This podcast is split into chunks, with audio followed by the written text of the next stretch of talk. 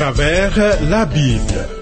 Une série d'enseignements tirés de la Bible préparée par le docteur Vernon Maggie du ministère Through the Bible, produit par Trans World Radio.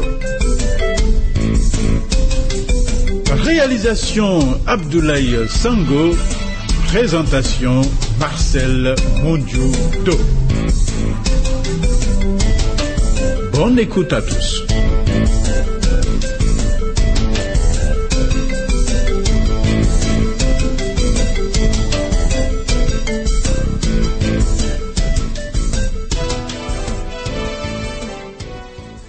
Dès le ventre de ma mère, tu as été mon Dieu. Dès le sein maternel, j'ai été sous ta garde. Ne t'éloigne pas de moi quand la détresse est proche, quand personne ne vient à mon secours. Ô Dieu de mon salut. Thiebitier Rodrigue Déby, mon assistant, qui contrôle le son, s'est joint à moi pour te dire, une fois encore, joyeuse écoute. Le programme à travers la Bible que nous suivons est le 54e. Nous devons correspondre. Pose toutes les questions à propos de ces études. Note nos points de contact que voici.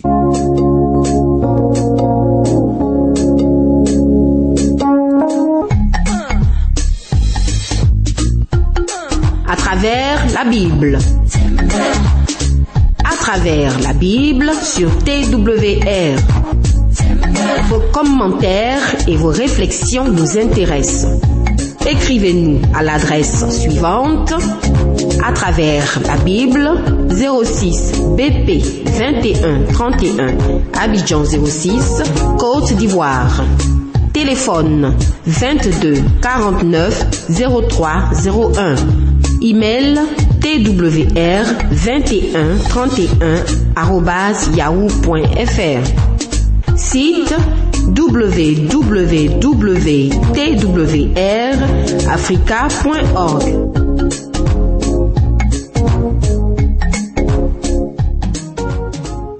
Dans le programme 53, nous avons été surpris, très étonnés par le comportement de Judas, qui nous a fait découvrir des événements sordides à travers sa vie en Genèse 38.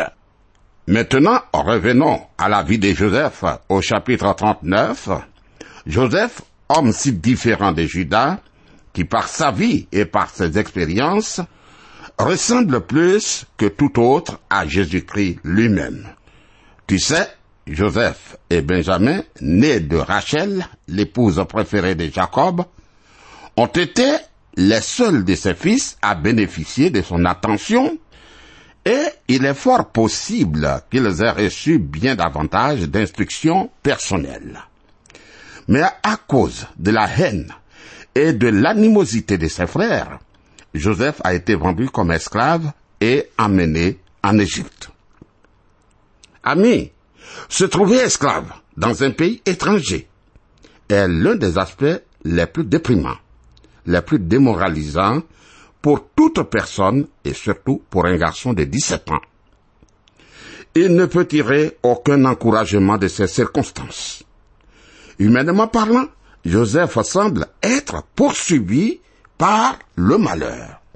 Même en Égypte, chaque fois que les événements paraissaient prendre une tournure positive, hop, il lui arrivait une nouvelle injustice. Bien qu'il ne se révoltait pas, il lui était impossible de comprendre le pourquoi de ces circonstances malheureuses à cette période de sa vie, même si rien ne se produit par hasard.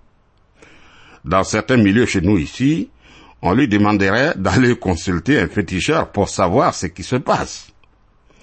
Et même parmi certains croyants, ici, on lui dirait de prendre quatre, cinq, six jours de jeûne sec afin que lumière soit faite. Mais que fait Joseph?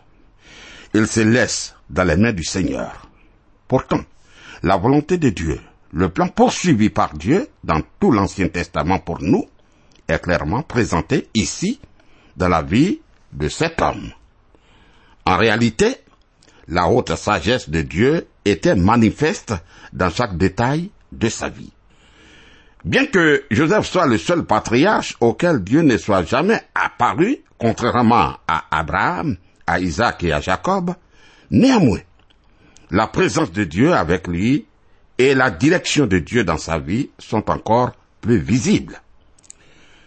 En somme, Joseph est la meilleure illustration dans tout l'Ancien Testament de la vérité annoncée dans Romains 8, verset 28.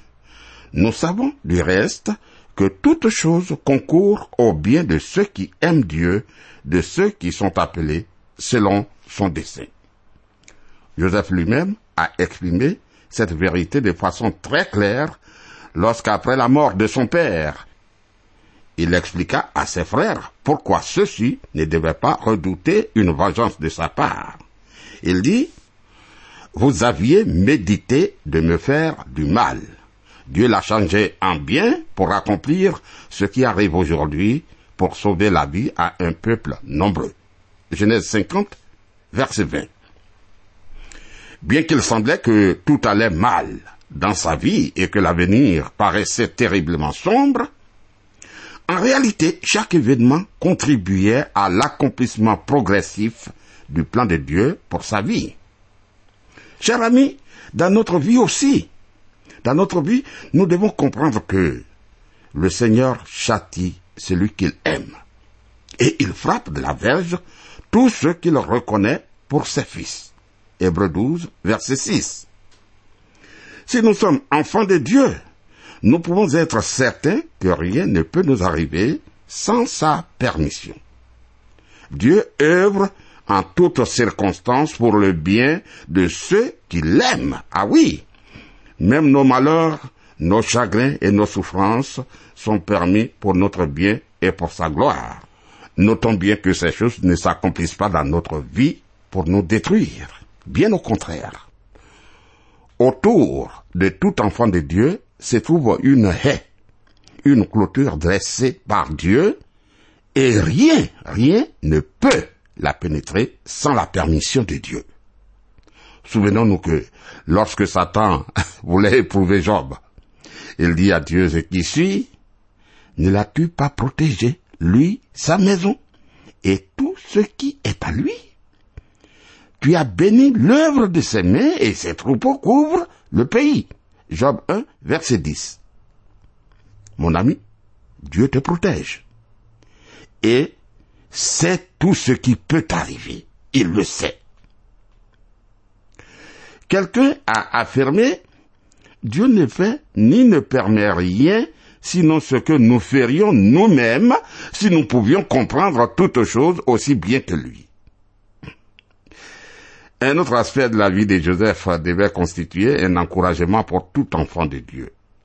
Le fait que Dieu ne lui soit personnellement pas apparu ne l'a pas empêché, n'a pas empêché cet homme d'être réellement dirigé par Dieu.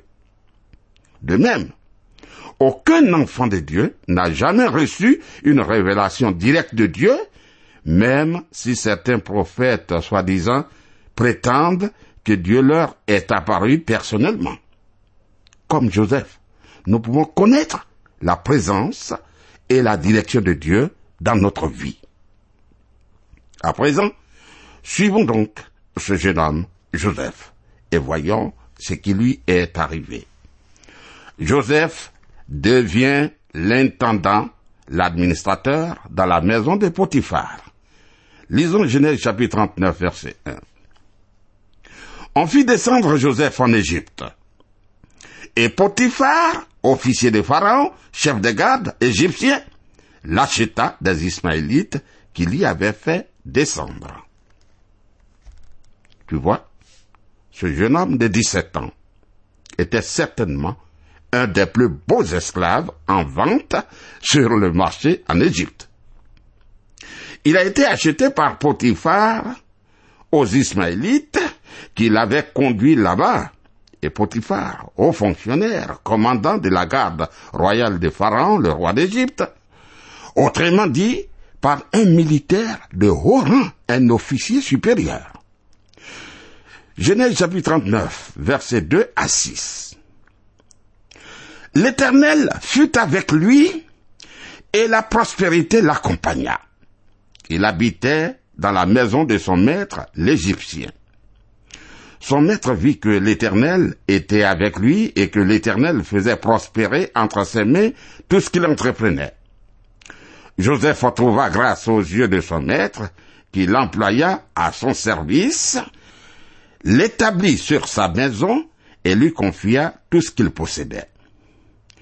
Dès que Potiphar l'eut établi sur sa maison et sur tout ce qu'il possédait, l'Éternel bénit la maison de l'Égyptien à cause de Joseph, et la bénédiction de l'Éternel fut sur tout ce qui lui appartenait, soit à la maison, soit au champ.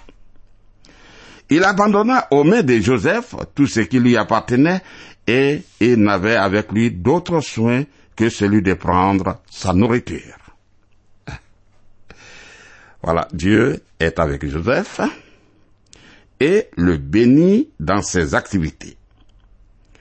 Potiphar lui confie de plus en plus de responsabilités au point de faire de lui l'intendant, l'administrateur, le chairman, comme on le dit aujourd'hui, de toute sa maison.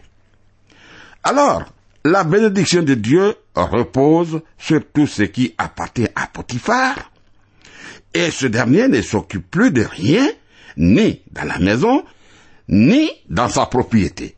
Il fait totalement confiance à Joseph et il n'est pas du tout déçu car Joseph se montre à la fois capable, énergique et parfaitement honnête et intègre. Voilà ce qu'il faut. Cher ami, on aurait pu croire que Joseph allait vivre heureux pour toujours. Mais son histoire est la réalité et non pas un conte. L'enfant de Dieu rencontre dans ce monde des tentations et des épreuves. Il subit aussi des injustices. C'est ce qui est arrivé à Joseph. Voyons. Joseph est tenté, puis accusé injustement par la femme de Potiphar. Genèse chapitre 39, versets 6 et 7. Il abandonna aux mains de Joseph tout ce qui lui appartenait. Or, Joseph était beau de taille et beau de figure. Après ces choses, il arriva que la femme de son maître porta les yeux sur Joseph et dit, Couche avec moi. Ah, sa beauté va lui attirer un problème. Tu es beau, Joseph. La femme te veut.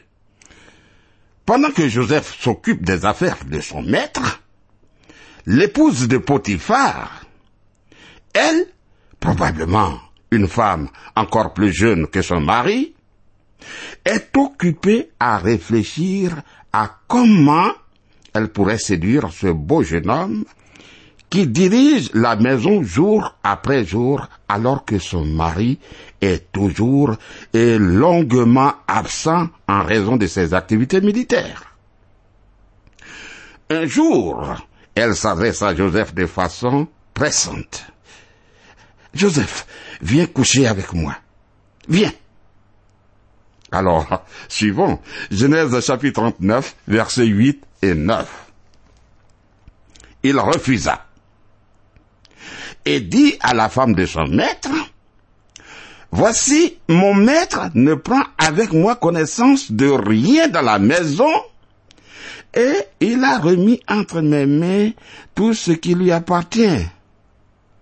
Il n'est pas plus grand que moi dans cette maison, et il ne m'a rien interdit excepté toi, parce que tu es sa femme. Comment ferais-je un aussi grand mal et pécherai-je contre Dieu Ah, voilà. Joseph refuse poliment, mais fermement, les avances de la femme de Potiphar. De plus, il justifie clairement son refus. Entretenir une liaison avec la femme de Potiphar serait une grave offense à la fois envers son maître qui lui a fait totalement confiance pour tout ce qui se passe dans la maison et aussi, et aussi envers Dieu qui a institué le mariage et qui a interdit l'adultère. Tu vois, même en Égypte, pays rempli d'idolâtrie, Joseph demeure fidèle à Dieu dans tous les domaines. Et toi, quand tu te trouves seul face au monde, comment te comportes-tu? Joseph reste fidèle au Seigneur. De plus, par ses paroles, il rend témoignage au fait que le mariage a été institué par Dieu pour toutes les nations. Et il rappelle le caractère sacré des vœux de mariage qui inclut la fidélité. C'est clair. Aujourd'hui, dans beaucoup de pays, le divorce est de plus en plus fréquent. J'ai remarqué que ceux qui se montrent infidèles à leur conjoint s'éloignent de plus en plus de Dieu. Celui qui rompt, qui coupe ses engagements envers une personne qu'il voit, comment tiendra-t-il ses engagements envers Dieu qu'il ne voit pas? Voyons. Madame Potiphar demeure inébranlable. Genèse chapitre 39, verset 10. Quoiqu'elle parlât tous les jours à Joseph, il refusa de coucher auprès d'elle, d'être avec elle. Potiphar est loin de la maison très souvent, trop souvent même. Joseph est résolu de ne pas trahir sa confiance et à obéir à Dieu. Mais il n'a pas la tâche facile. Ce n'est pas vraiment facile, car la femme de Potiphar est décidée et persévérante, elle aussi. Et elle renouvelle sa proposition de façon pressante tous les jours. Elle est là. Et parce que Joseph ne cède pas, sa colère et sa frustration augmentent de jour en jour jusqu'à ce qu'elle décide de passer en force. Elle n'en peut plus. Vraiment, elle n'en peut plus. Genèse chapitre 39, versets 11 et 12. Un jour qu'il était entré dans la maison pour faire son ouvrage, et qu'il n'y avait là aucun des gens de la maison, elle le saisit par son vêtement en disant, couche avec moi. Il lui laissa son vêtement dans la main et s'enfuit au dehors. Voilà. Profitant de l'absence des autres employés de la maison, la femme se saisit fermement de Joseph dans le but de susciter sa convoitise et de le faire tomber aussitôt. Face à ce danger, Joseph n'essaie plus de dissuader cette femme. Il n'hésite pas un instant, mais s'enfuit de la maison. Ah, ami, cela rappelle l'exhortation du Nouveau Testament. Fuis, fuis les passions de la jeunesse et recherche la justice, la foi, la charité, la paix avec ceux qui invoquent le Seigneur d'un cœur pur. A dit Paul à Timothée, de Timothée, chapitre 2, verset 22. Malheureusement, en s'enfuyant, la tunique de Joseph est arrachée par la femme de Potiphar. Elle s'en sert pour se venger de lui. Genèse chapitre 39, verset 13 à 18. Lorsqu'elle vit qu'il lui avait laissé son vêtement dans la main et qu'il s'était enfui dehors, elle appela les gens de la maison et leur dit, Voyez, voyez, il nous a amené un hébreu pour se jouer de nous. Cet homme est venu vers moi pour coucher avec moi. Mais j'ai crié à haute voix. Et quand il a entendu que je levais la voix et que je criais, il a laissé son vêtement à côté de moi et s'est enfui dehors. Et elle posa le vêtement de Joseph à côté d'elle jusqu'à ce que son maître rentrât à la maison. Alors, elle lui parla ainsi. L'esclave hébreu que tu nous as amené est venu vers moi pour se jouer de moi. Et comme j'ai élevé la voix et que j'ai crié, il a laissé son vêtement à côté de moi et s'est enfui dehors. oh. Sans aucune conscience, la femme de Potiphar ose mentir, ose calomnier Joseph d'abord auprès de ses serviteurs, de ses domestiques, ensuite auprès de son mari. Et de façon maladroite, elle inverse complètement les rôles en se servant du vêtement de Joseph comme preuve de ses accusations. C'est méchant ça. Genèse chapitre 39, versets 19 et 20. Après avoir entendu les paroles de sa femme qui lui disait, Voilà ce que m'a fait ton esclave. Le maître de Joseph fut enflammé de colère. Il prit Joseph et le mit dans la prison, dans le lieu où les prisonniers du roi étaient enfermés. Il fut là, en prison. Ah, on pourrait penser que Potiphar a cru les accusations portées par sa femme contre Joseph, car il s'est mis en colère et a fait jeter Joseph en prison. Mais, mais, je sens un certain doute de son côté face à la véracité de ce que sa femme raconte. Car, ami, il me semble qu'elle l'avait déjà trompé avec d'autres hommes et qu'il n'était pas très content d'elle. Je ressens cela. Il est obligé, il est obligé de punir Joseph, car les apparences sont contre lui. Les gens sont au courant. Mais si Potiphar avait eu réellement confiance aux paroles de sa femme, il aurait pu traiter Joseph bien plus sévèrement. Car, en de cas pareils, un maître avait le droit de mutiler, de couper un membre du corps de son esclave coupable, ou de lui faire administrer jusqu'à mille coups de fouet. Mais Potiphar ne fait rien de tout cela, tu vois. Oh, pauvre Joseph. Chaque fois que tout lui réussit, l'injustice le frappe après avoir reçu de son père une tunique splendide, le distinguant de ses frères. Ces derniers lui ôtèrent la tunique, le jetèrent dans un puits, puis le vendirent comme esclave. Amené en Égypte à l'âge de 17 ans, il a éprouvé une immense solitude. Après avoir été promu à la tête du palais et des domaines de Potiphar, il se trouve injustement accusé par la femme de Potiphar, sans pouvoir se défendre, et est jeté en prison par ce dernier, malgré ses doutes à l'égard de sa femme.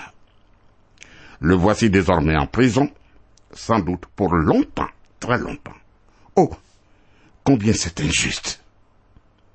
Joseph est tenté non seulement de désespérer quant à son avenir, mais aussi de se révolter contre Dieu qui a permis ces événements.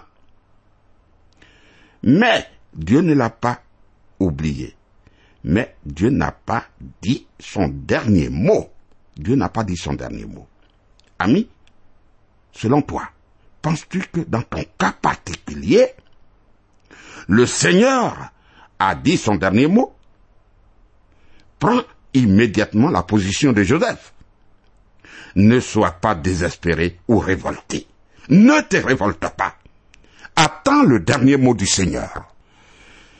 Alors rendons-lui visite en prison. Genèse chapitre 39 verset 21 à 23. L'Éternel fut avec Joseph et il étendit sur lui sa bonté. Il le mit en faveur aux yeux du chef de la prison. Et le chef de la prison plaça sous sa surveillance tous les prisonniers qui étaient dans la prison. Et rien ne s'y faisait que par lui. Le chef de la prison ne prenait aucune connaissance de ce que Joseph avait en main parce que l'Éternel était avec lui. Et l'Éternel donnait de la réussite à ce qu'il faisait. Ah, tu vois, bien que Dieu ne soit jamais apparu à Joseph comme il est apparu à Abraham, à Isaac et à Jacob, il était avec lui. Dieu était avec lui et le bénissait au point que Joseph gagna encore ici, même la confiance la faveur du commandant de la prison. Ce dernier confie à Joseph la gestion de toute la prison, tout comme Potiphar lui avait confié la gestion de sa maison. Ainsi, sans comprendre pourquoi Dieu avait permis tant d'injustices, Joseph pouvait voir que Dieu était avec lui. Cette attitude le rend capable de lutter contre la déception, le découragement et la dépression par la confiance en Dieu qui continuait à lui témoigner sa bonté. Alléluia. Au lieu de se laisser noyer par ces circonstances, Joseph a su, avec l'aide de Dieu, les surmonter. Les épreuves sont devenues pour lui le moyen de progresser dans la foi et l'obéissance. Ce fait nous rappelle la vérité exprimée dans Hébreu 12, verset 11. Il est vrai que tout châtiment semble d'abord un sujet de tristesse et non de joie, mais il produit plus tard, pour ceux qui ont été ainsi exercés, un fruit paisible de juste. L'histoire de Joseph révèle un homme de la même trempe que Job et l'apôtre Paul.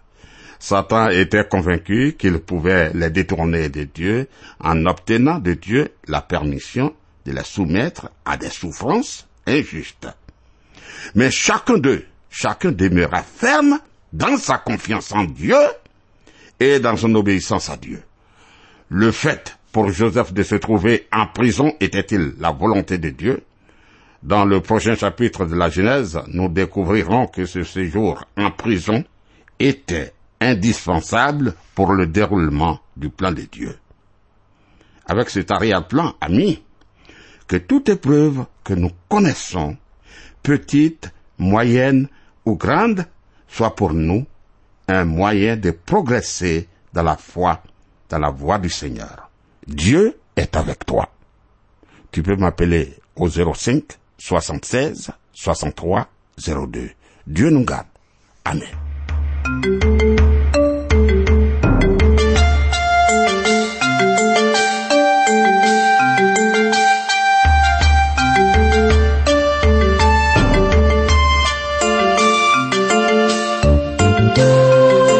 venez de suivre le programme À travers la Bible, un enseignement du docteur Vernon Magui du ministère Through the Bible, une production de Trans World Radio. Pour tout contact, écrivez-nous à l'adresse suivante. À travers la Bible, 06, boîte postale 2131, Abidjan 06, Côte d'Ivoire. Je répète, à travers la Bible, 06, boîte postale 2131, Abidjan 06, Côte d'Ivoire. Téléphone 22 49 03 01. Je dis bien 22 49 03 01. Que Dieu vous bénisse.